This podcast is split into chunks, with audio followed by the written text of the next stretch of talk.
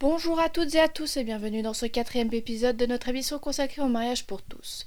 Nous avons vu dans l'épisode précédent que les homosexuels ne désirent pas le mariage parce qu'ils sont tous d'incroyables romantiques trop mignons, marquez mon ironie, mais que c'est plus une question de droit, et plus particulièrement une question de droit au niveau de l'enfant. Eh bien oui, si un des arguments des partisans pour le mariage est de pouvoir choisir de fonder une famille et avoir la protection juridique nécessaire pour ce faire, le thème de l'enfant et de l'adoption sera forcément abordé à un moment ou un autre. En Suisse actuellement, les sujets de l'homoparentalité et d'adoption sont source de débat. En début 2013, un projet de motion pour l'adoption de l'enfant du conjoint quelle que soit l'orientation sexuelle du couple, a été mis au point malgré les protestations et menaces de référendum faites par les partisans opposés, notamment au sein de l'UDC et de l'UDF. En bref, ça veut dire que si un des partenaires a un enfant issu d'une relation hétérosexuelle antérieure, l'autre pourrait l'adopter et le tout serait alors considéré comme une famille. Et c'est tant mieux, car les enfants des couples homoparentaux ne sont pas protégés juridiquement au niveau des droits de succession, par exemple. Barbara Conrad, mère d'une famille homoparentale, nous parle justement de ses craintes pour sa famille dans notre situation, euh, la, la, la, mère biologique, bon, de toute façon, elle est la mère, il n'y a aucun souci à se faire. Mais la mère sociale, si par exemple la mère biologique venait à mourir, bah, elle, est, elle, est, plus, non, mais elle est personne. Mhm.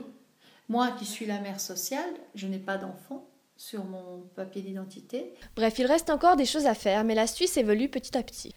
Passons à la France maintenant. Le gouvernement français a fait passer le 17 mai 2013 une loi qui permet aux couples de même sexe de se marier et d'adopter des enfants comme n'importe quel couple hétérosexuel. Puis vous l'avez sûrement vu ou entendu, la pilule passe pas du tout chez les opposants du mariage, qui se sont rassemblés et qui défilent encore par centaines et même parfois par milliers dans les rues pour faire entendre leurs désaccords. On se retrouve un peu dans une situation inverse à celle des années 70, où les gens manifestaient pour avoir leurs droits, pour obtenir une égalité et qui refusaient la norme. Là, les gens qui défilent veulent justement retirer un droit. Ils désirent retourner vers la tradition et la norme. Nous avons voulu connaître le pourquoi du comment. Pourquoi une partie de la population française n'accepte pas cette loi alors qu'elle est passée comme une lettre à la poste dans d'autres pays? Finalement, qu'est-ce qui est si scandaleux dans toute cette histoire? L'homoparentalité, on a vu dans les débats euh, pour le mariage pour tous, ça dégage quand même beaucoup de violence, de haine, de discours très durs. Mais moi, je pense surtout, c'est parce que ça touche la famille et puis que euh, on a une idée de la famille qui n'est plus en lien avec la réalité des familles. C'est-à-dire qu'on voit quand même euh, que la famille, ça n'existe plus, mais déjà depuis 50 ans, je veux dire, dans le sens qu'il y a les familles, il y a diverses forces de famille, il y a des formes de famille. Et puis en fait, c'est comme si on remettait, on remet en question. Et du coup, c'est là où il y a le choc des valeurs. En faisant quelques recherches, nous avons pu réunir quelques-uns de leurs arguments. Les voici. Le tout premier, bien sûr, est qu'un enfant a besoin d'une maman et d'un papa pour bien grandir, que c'est essentiel pour son développement.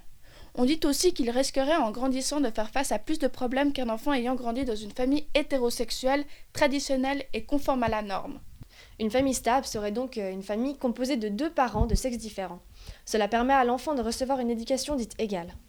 Un deuxième argument beaucoup exprimé est simplement que certains trouvent l'homosexualité contre nature et qu'à nouveau ce n'est pas normal que deux hommes et deux femmes puissent fonder une famille comme n'importe quel autre couple. D'autres estiment encore que le gouvernement ne fait pas son travail et propose des lois inutiles en ignorant les vrais problèmes comme le chômage, l'économie et j'en passe. Bien évidemment, ceux pour mariage pour tous ne partagent absolument pas ces points de vue. Un témoignage d'un homosexuel qui était contre le mariage pour tous à la base, par souci de développement de l'enfant à nouveau, et qui par la suite a changé d'avis, nous dit C'est lors d'une discussion avec un défenseur du mariage pour tous, où j'ai réfléchi plus sereinement et avec le recul, que j'ai vu la faille de mon argumentation. Peut-on dire donc que les arguments des partisans anti-mariage sont irrationnels? Il faut savoir que la structure typique des familles a bien évolué au fil du temps. En France, à partir des années 60, diverses structures différentes apparaissent et prennent peu à peu le dessus sur la famille traditionnelle. Une des plus importantes est la famille monoparentale. En effet, cette dernière est encouragée par la prise de liberté par rapport à la société soutenue par le phénomène de mai 68. Ces propos sont soutenus par Boris Vernely, spécialiste en sciences sociales. Ils viennent dans les années 60. On pense quoi à la à l'émancipation des femmes par rapport aux hommes, à l'émancipation des gens par rapport aux valeurs catholiques, traditionnelles, etc. Donc, émancipation sexuelle, par exemple. Mais qu'est-ce qui s'est passé pendant ces années aussi? C'est la décolonisation. Donc c'est l'émancipation du, du, noir ou du non-blanc par rapport au blanc. Enfin, c'est toute une série de, changements qui sont concomitants. Voilà, vous l'aurez compris, les idées des opposants au mariage pour tous concernent plus particulièrement la tradition et la politique. Le premier point étant assez facile à décomposer, le deuxième a suscité un peu plus notre attention.